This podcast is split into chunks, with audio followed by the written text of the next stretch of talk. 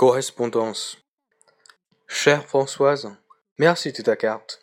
J'espère que la rentrée s'est bien passée pour toi et que tu n'es pas trop déporté. Je le souhaite, mais ça m'étonnerait.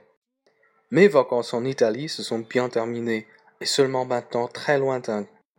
T'ai-je bien dit que je suis allé voir Alain à Toulouse? Il va très bien et plein de projets et t'envoie ses amitiés.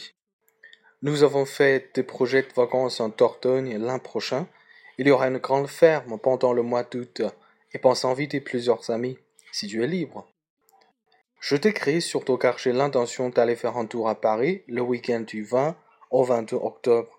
Je dois y retrouver Jacqueline, mais elle sera contente de faire une petite visite. Je peux passer le voir le vendredi soir ou le samedi ou le dimanche, car j'ai un très bel emploi du temps cette année. J'ai toutes les classes que je voulais et n'ai pas cours du jeudi midi au lundi matin.